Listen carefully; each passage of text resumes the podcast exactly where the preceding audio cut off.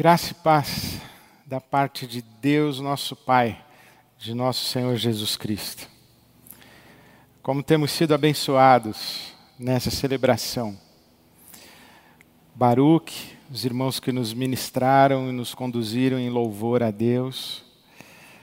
Pastor Felipe dos Anjos com a sua palavra e a sua intercessão. Como fomos abençoados já com aquilo que Deus nos deu nessa celebração. E eu tenho o sagrado encargo e o privilégio de, mais uma vez, ler com você a palavra de Deus na carta de Paulo aos Efésios. E hoje leio no capítulo 3, a partir do versículo 14, uma das mais belas e profundas orações registradas nas páginas da Bíblia. Essa oração do apóstolo Paulo, que encerra um argumento, e você não pode esquecer que a carta aos Efésios é uma carta. E quando você recebe uma carta, você não lê um pedacinho da carta, dois parágrafos na segunda, depois mais três na, na terça, depois um pouquinho mais na quarta, até terminar a carta. Quando você recebe uma carta, você lê inteira, do começo ao fim. A nossa Bíblia está dividida em capítulos, em versículos. E mesmo entre os capítulos e versículos, nós encontramos alguns subtítulos estes subtítulos, eles não constam do texto original do apóstolo Paulo, eles são inserções dos tradutores, que imaginam, que pensam que estão facilitando o nosso entendimento. Mas nós estamos numa carta e nós deveríamos estar lendo a carta inteira.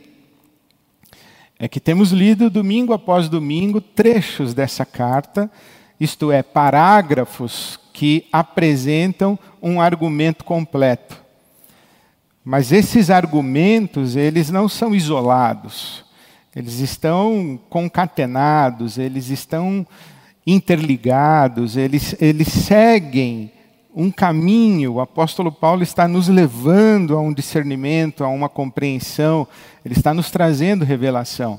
Então, de tudo que ele falou nos capítulos 1, 2 e, e agora na, no 3, que nós já lemos uma parte domingo, agora ele chega no versículo 14 do capítulo 3 como que fechando um bloco de argumentação.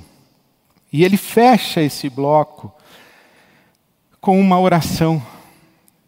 E como eu disse, uma das mais belas e profundas orações nas páginas da Bíblia. Então eu leio Efésios 3, de 14 em diante. Por essa causa, por essa razão, ajoelho-me diante do Pai. Por esta causa caio de joelhos diante do Pai, do qual recebe o nome toda a família, nos céus e na terra. Oro para que com as suas gloriosas riquezas, ele os fortaleça no íntimo do seu ser, com poder, por meio do seu espírito, para que Cristo habite no coração de vocês mediante a fé. E oro para que, estando arraigados e alicerçados em amor, vocês possam, juntamente com todos os santos, compreender a largura, o comprimento, a altura e a profundidade e conhecer o amor de Cristo que excede todo o conhecimento, para que vocês sejam cheios de toda a plenitude de Deus. Ora, aquele que é poderoso, que é capaz de fazer infinitamente mais do que tudo que pedimos ou pensamos, de acordo com o seu poder que atua em nós, a Ele seja a glória na igreja e em Cristo Jesus, por todas as gerações, para todos sempre. Amém. Por esta causa, eu caio de joelhos. Qual é a causa? Que causa é essa? O que faz o apóstolo Paulo cair de joelhos? tudo quanto ele disse antes. O propósito de Deus eterno, revelado no capítulo 1, os versículos 9 e 10, de fazer convergir em Cristo Jesus todas as coisas nos céus, na terra, debaixo da terra. O propósito eterno de Deus de fazer com que todas as realidades existentes estejam sob os pés e a autoridade de Jesus Cristo. Cabeça sobre todas as coisas, Jesus a autoridade sobre tudo que existe. Capítulo 1 de Efésios, versículos 20 a 22. E dentro desse propósito de fazer convergir em Cristo, ou reconciliar em Cristo todas as coisas, principalmente a família humana. No capítulo 2, os versículos de 1 a 10, o apóstolo fa Paulo fala que nós, a família humana, estávamos alienados de Deus, nós estávamos longe de Deus, nós estávamos mortos, na verdade. E por causa de Cristo Jesus, da sua morte e da sua ressurreição, ele nos deu vida. Ele nos trouxe a vida e, na verdade, nos trouxe a vida, nos trouxe para junto de si, por causa de Cristo Jesus. E não apenas reconciliou consigo a família humana, mas reconciliou a família humana entre si. Veja que interessante, o universo, num, numa determinada dimensão, estava desagregado, desarmonizado, estava disperso, estava em conflito, estava em hostilidade. Em hostilidade contra Deus, em hostilidade contra si mesmo. O universo estava desarmonizado, estava na dispersão. E Deus quer trazer tudo para a unidade. Traz o universo todo criado, toda a criação, traz a família humana, mas a família humana, ela vem dividida, vem fraturada, ela vem em conflito. E Jesus é a nossa paz, diz o capítulo 2, o versículo 14. Jesus é a nossa paz. Jesus evangelizou a paz. E de, de, de todos os povos divididos, ele fez um só povo. Esse propósito de Deus do capítulo 3, o versículo 10, esse um só povo é a igreja, é a comunidade do Cristo ressurreto, um espetáculo para os céus e a terra. Então, essa é a causa, a unidade. Se eu posso resumir essa causa, eu diria que o grande propósito de Deus, o grande desejo de Deus, o, o grande sonho de Deus, é fazer com que a família divina e a família humana sejam uma só família. O grande propósito eterno de Deus é fazer com que a família divina e a família humana sejam uma só família.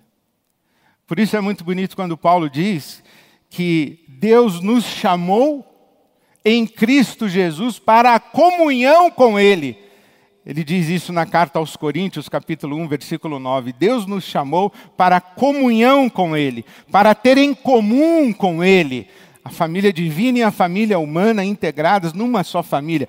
É isso o que o apóstolo Pedro diz na sua carta, quando nos, nos revela que recebemos promessas preciosas de Deus, e pelas promessas de Deus nós seremos participantes da natureza divina. A reconciliação é, é, uma integração da família humana na comunhão da família divina. E é essa oração que o apóstolo Paulo está fazendo aqui em Efésios 3. Porque se você percebe, ele vai dizendo: Olha, eu oro para que aconteça isso, oro para que aconteça isso, para que em acontecendo isso aconteça aquilo outro, e em acontecendo aquilo outro aconteça também mais uma coisa, até que, esse até que é o, é o objeto único da oração, praticamente, é, é o grande propósito da oração para que vocês sejam cheios de toda a plenitude de Deus, o versículo 19 do capítulo 3. Para que vocês sejam cheios de toda a plenitude de Deus. Esse é o ponto de chegada da oração do apóstolo Paulo. O que ele está dizendo é que tudo o que Deus fez em Cristo Jesus, todas as bênçãos espirituais que ele derramou, toda a obra de Jesus e o fato de Deus ter levantado Jesus dentre os mortos e colocado Jesus acima de tudo e de todos e de todo o universo criado, é para que o universo e especialmente toda a família nos céus e na terra sejam cheios de toda a plenitude de Deus. É, eu não tenho nem roupa para ir nessa festa. Eu não tenho nem palavras para entrar nessa conversa. Eu não tenho nem. Eu não tenho, nem eu nem você, nós não temos inteligência suficiente para entrar na conversa do Pai, do Filho e do Espírito e participarmos da conversa. Mas é exatamente isso que o apóstolo Paulo está revelando aqui para nós. O que ele quer é isso. Porque ele diz que o propósito eterno de Deus revelado a ele é isso. A família humana reconciliada entre si, reconciliada com Deus, assentada na unidade e na comunhão da divina Trindade. A nossa plena humanidade se realizando em Deus nós não sabemos ainda o que é ser humano. Nós não somos seres humanos em plenitude. Nós somos seres humanos em processo, nós somos seres humanos em, em caminho de redenção. A nossa salvação, o propósito de Deus para a nossa vida ainda não se realizou. O apóstolo João diz na sua carta, 1 de João 3, ele diz o seguinte: nós já somos filhos de Deus. Mas ainda não é manifesto aquilo que havemos de ser. Mas sabemos que um dia seremos. Quando? Quando contemplarmos a Deus face a face e nós o conhecermos assim como Ele nos conhece. Então, o que o Paulo está orando é isso: que nós sejamos cheios de toda a plenitude de Deus. E essa oração revela esse caminho. Quais são os fatores determinantes para que o propósito de Deus se realize na nossa vida? Então preste atenção: o universo não está à deriva. A história não está à deriva. E não cabe ao ser humano escolher o que vai ser e escolher o que vai fazer do mundo e da história. Porque não pertence a nós. O universo, o mundo, a natureza criada, as sociedades humanas, as etnias humanas, os caminhos e percursos da história, isso não pertence a nós. Jesus Cristo é o Senhor sobre todas essas coisas. Deus não nos colocou no universo e diga, agora decidam aí o que vocês querem ser quando crescer. Agora decidam aí o que vocês querem fazer do mundo que eu criei. Agora façam o que vocês quiserem. Não, ele não disse isso. Deus tem um propósito eterno de ter criado algo diferente dele mesmo, para nesse algo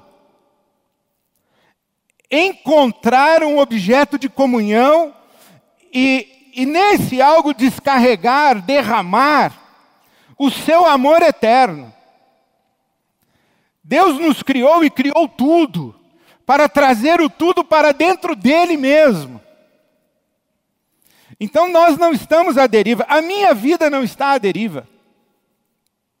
Deus tem um propósito na minha vida, que é me conduzir à, à plenitude da minha experiência humana a partir do meu encontro com Ele, porque nós só podemos ser humanos em Deus. Somente em Deus nós encontramos a nossa plenitude humana. Então Paulo diz: Ed, você quer entrar nesse propósito de Deus para toda a criação? Você quer, quer fazer o caminho para, para chegar esse dia em que você vai ser cheio de toda a plenitude de Deus? Você quer integrar a sua história pessoal, particular, nesse propósito eterno de Deus? Então o Paulo revela para nós o caminho. Ele diz assim: olha, a primeira coisa que eu peço é que, com as suas gloriosas riquezas, Deus fortaleça você no íntimo, no íntimo do seu ser, com o poder por meio do Espírito, por meio do Espírito Santo, que Deus que Deus mexa dentro de você. Ele usa a expressão, a, a NVI traduziu como íntimo do seu ser, é no homem interior. No homem interior, na dimensão mais profunda da nossa intimidade, e se nós quisermos falar assim, na essência espiritual da nossa dimensão humana. Ele não está dizendo que Deus vai fortalecer a minha carne, o meu corpo. Pelo contrário, ele escreve aos Coríntios dizendo que o homem exterior, a carne, o corpo, se degenera de dia em dia, até a morte. Mas o homem interior se renova de dia em dia. Por quê? Porque o Espírito Santo atua no homem interior. A experiência com Deus é uma experiência promovida pela intervenção do Espírito Santo. Não existe experiência cristã sem a intervenção, a atuação e o poder do Espírito Santo. Não existe. Paulo escreve aos Coríntios, no capítulo 12 da sua primeira carta, e diz assim: ó, Ninguém pode dizer que Jesus Cristo é Senhor a não ser pelo Espírito Santo. E é claro, ele está reverberando o que Jesus ensinou em João capítulo 16. O Espírito Santo é quem convence do pecado, da justiça e do juízo. O Espírito Santo é quem guia toda a verdade. O Espírito Santo é quem nos faz lembrar todas as coisas que Jesus nos ensinou. O Espírito Santo é que revela para nós as coisas que são de Jesus, porque Jesus diz: Olha, tudo o que eu sei, tudo que o Pai me deu, o Espírito Santo vai revelar para vocês. Então é o Espírito Santo de Deus. O que o Paulo está dizendo, em primeiro lugar, é: olha, eu oro para que vocês tenham uma experiência profunda com o Espírito Santo de Deus. Eu vou dizer para você, eu prego o Evangelho há praticamente 40 anos, desde a minha adolescência. E ao longo de todos esses anos, há um fenômeno que me intriga muito, muito, que é pregar o Evangelho para pessoas durante tanto tempo, sendo que algumas delas, quando ouvem, parece que estão ouvindo pela primeira vez. Eu conheço pessoas e convivo com pessoas que ouvem o Evangelho, ouvem a palavra de Deus, inclusive leem a palavra de Deus, há tanto tempo, mas parece que elas não entenderam nada, não se apropriaram de nada. Elas não discerniram nada. O Evangelho não atravessou essas pessoas.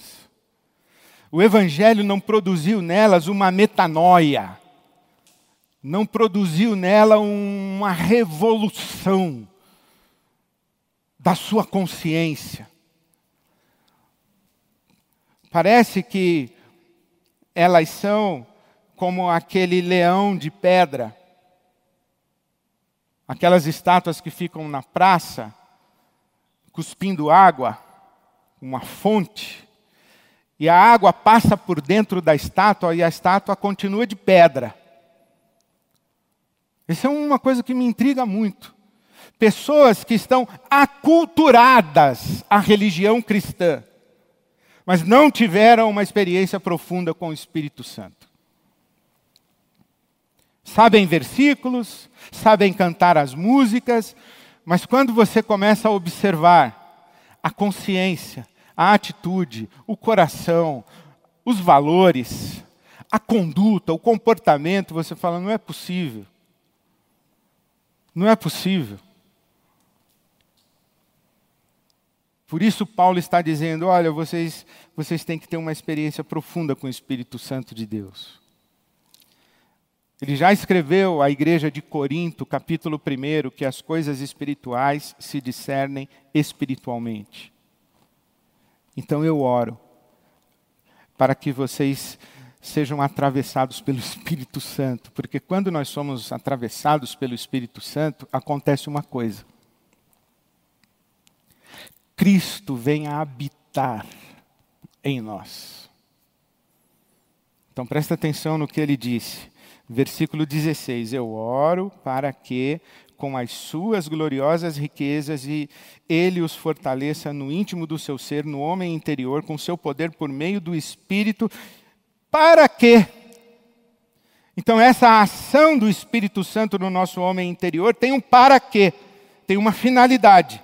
Para que Cristo habite no coração de vocês mediante a fé. Para a experiência com Cristo Jesus. Para que Cristo venha à sua vida. E, e nós começamos a nossa celebração de hoje cantando isso. Reina sobre o meu ser. É isso que Paulo está orando. Cristo sendo Senhor da nossa vida.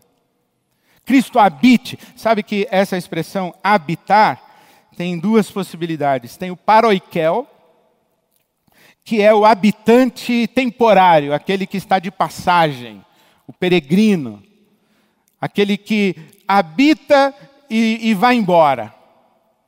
Mas tem o catoikel, que é aquele que habita permanente, permanentemente. É o dono da casa, é o proprietário da casa. Ele se estabelece ali naquele lugar. O que Paulo está dizendo é que Cristo habite no coração de vocês como dono, proprietário, Senhor.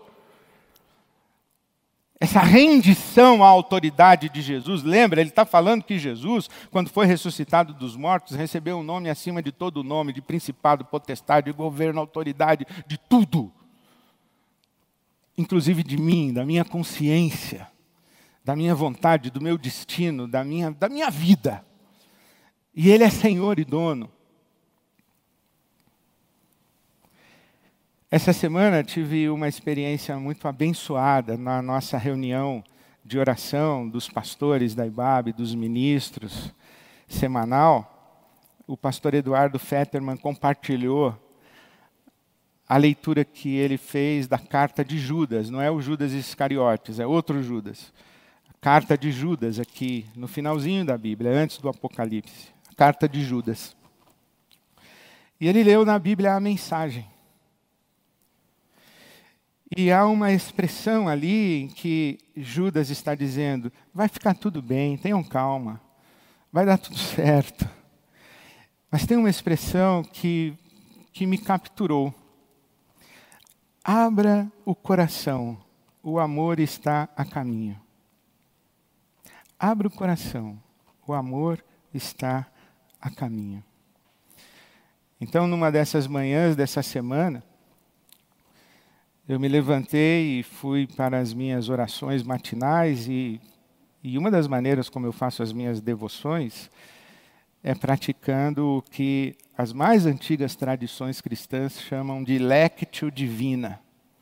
Lectio divina.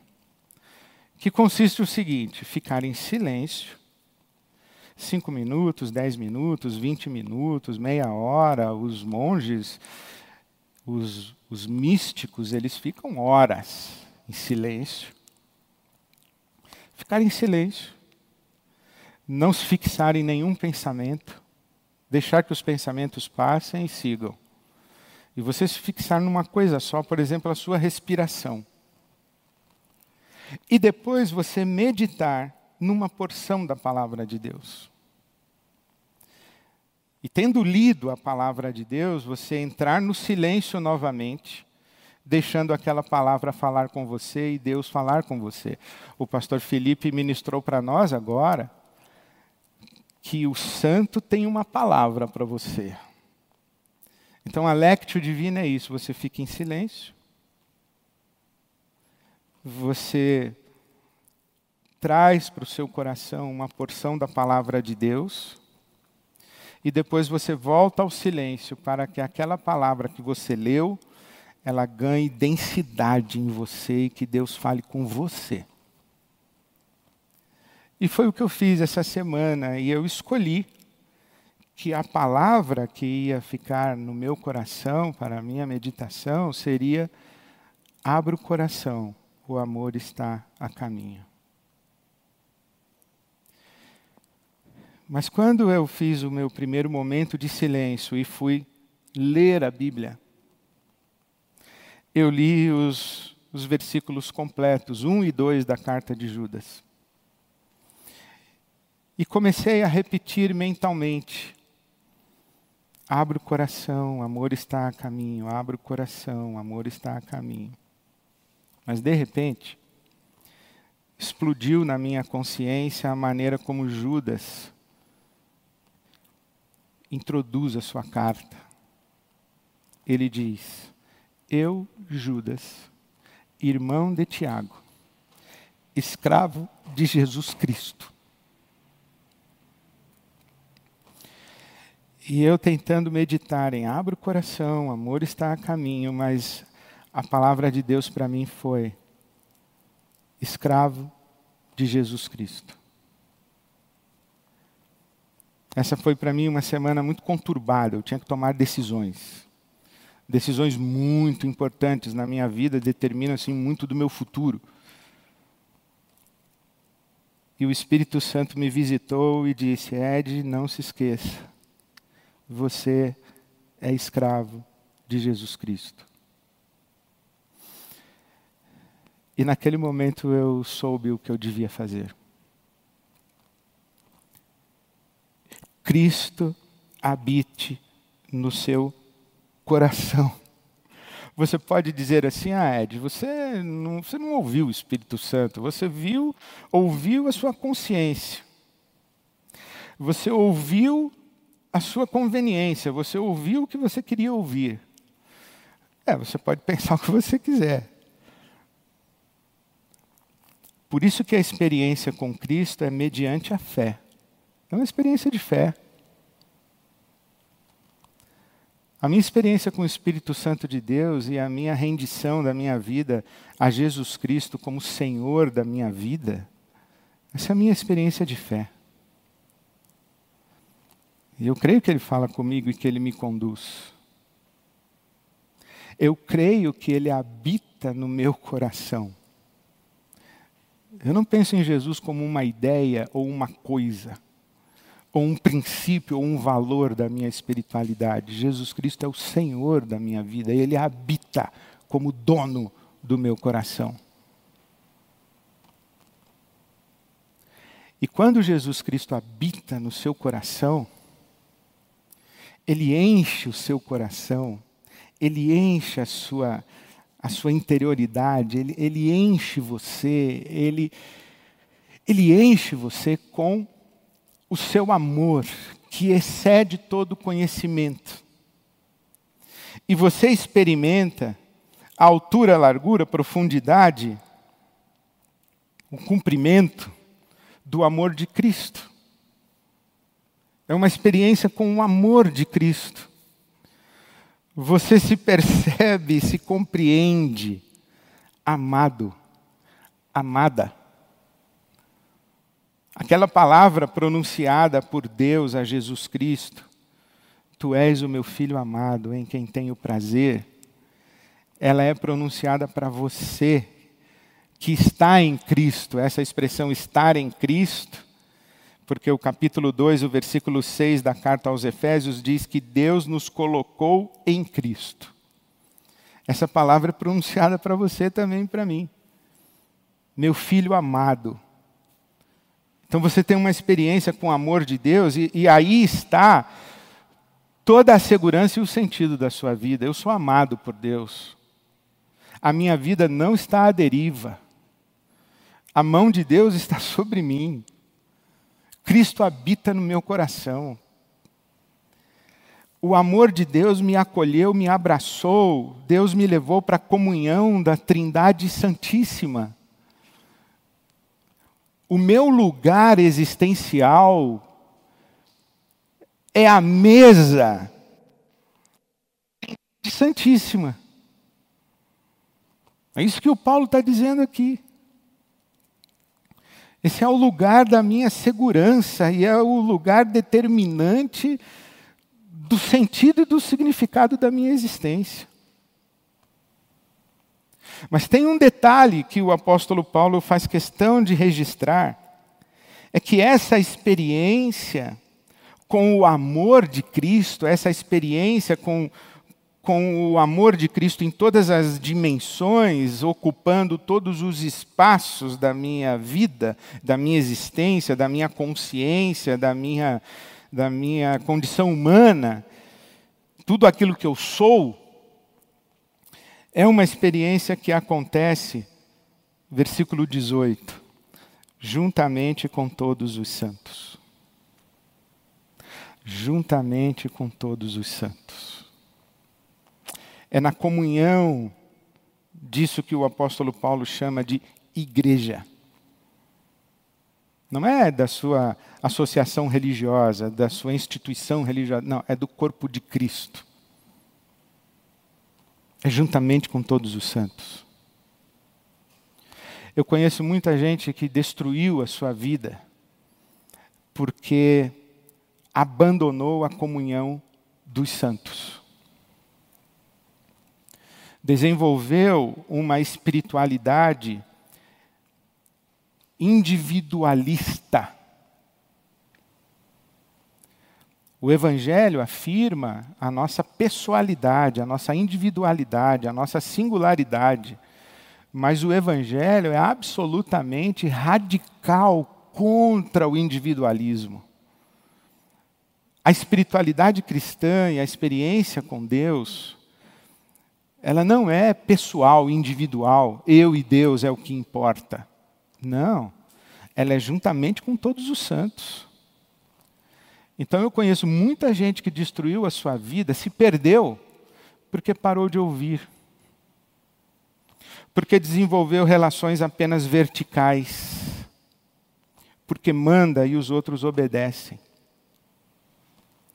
Pessoas que que não estão numa roda de conversa para uma, um discernimento comum e para uma experiência comum sob a autoridade de Jesus.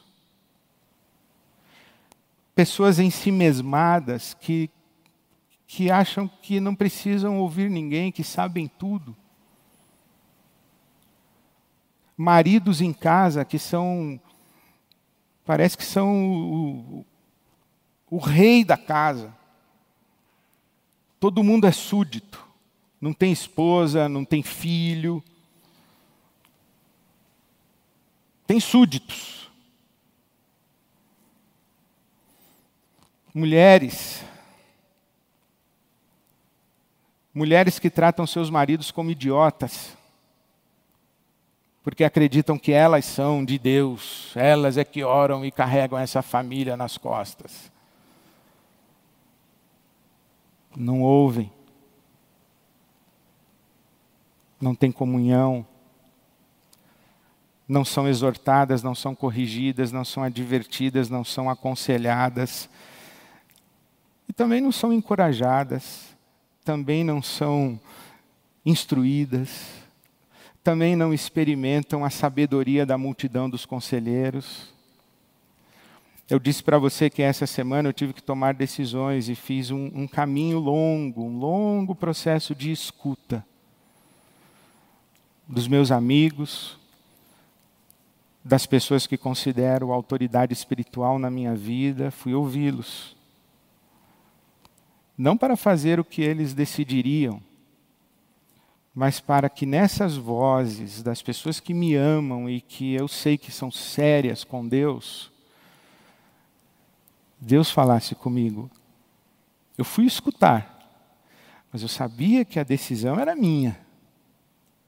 Eu não posso alienar a minha consciência e transferir a responsabilidade da minha vida para outras pessoas. Nem para o bispo, nem para o pastor, nem para o papa, nem para ninguém nem para o apóstolo, nem para ninguém.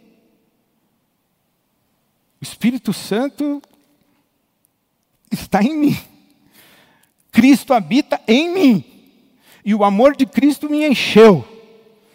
Mas é na comunhão.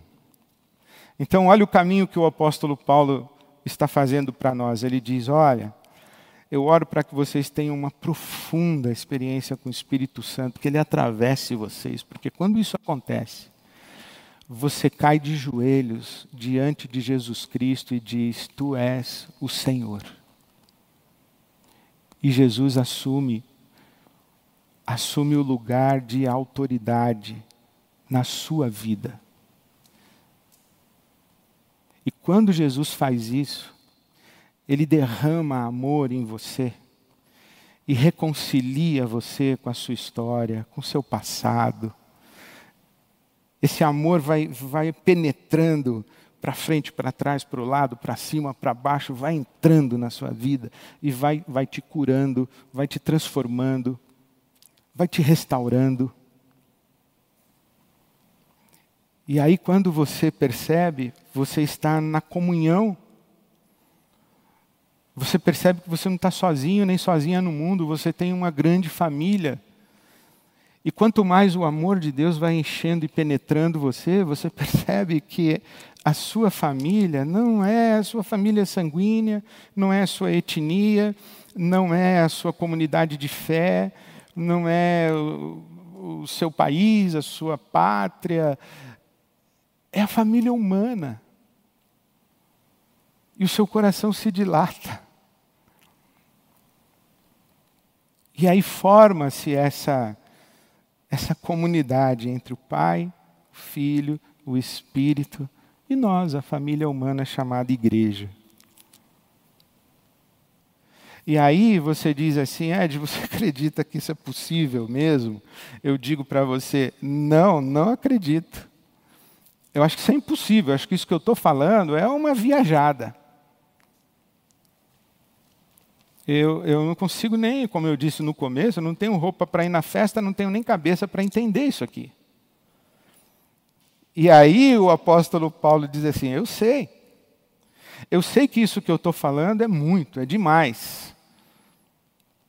Eu sei que isso ser realidade na sua vida, você ser cheio de toda a plenitude de Deus, juntamente com todos os santos, eu sei que isso é demais. Mas lembre-se, o nosso Deus é poderoso para fazer infinitamente mais do que pedimos ou pensamos. O nosso Deus é poderoso para fazer infinitamente mais. Deus está conduzindo a realização do seu propósito na história. É Deus. E é esse o sentido de fazer infinitamente mais. As pessoas usam, ah, Deus é poderoso para fazer infinitamente mais para resolver problemas circunstanciais da vida.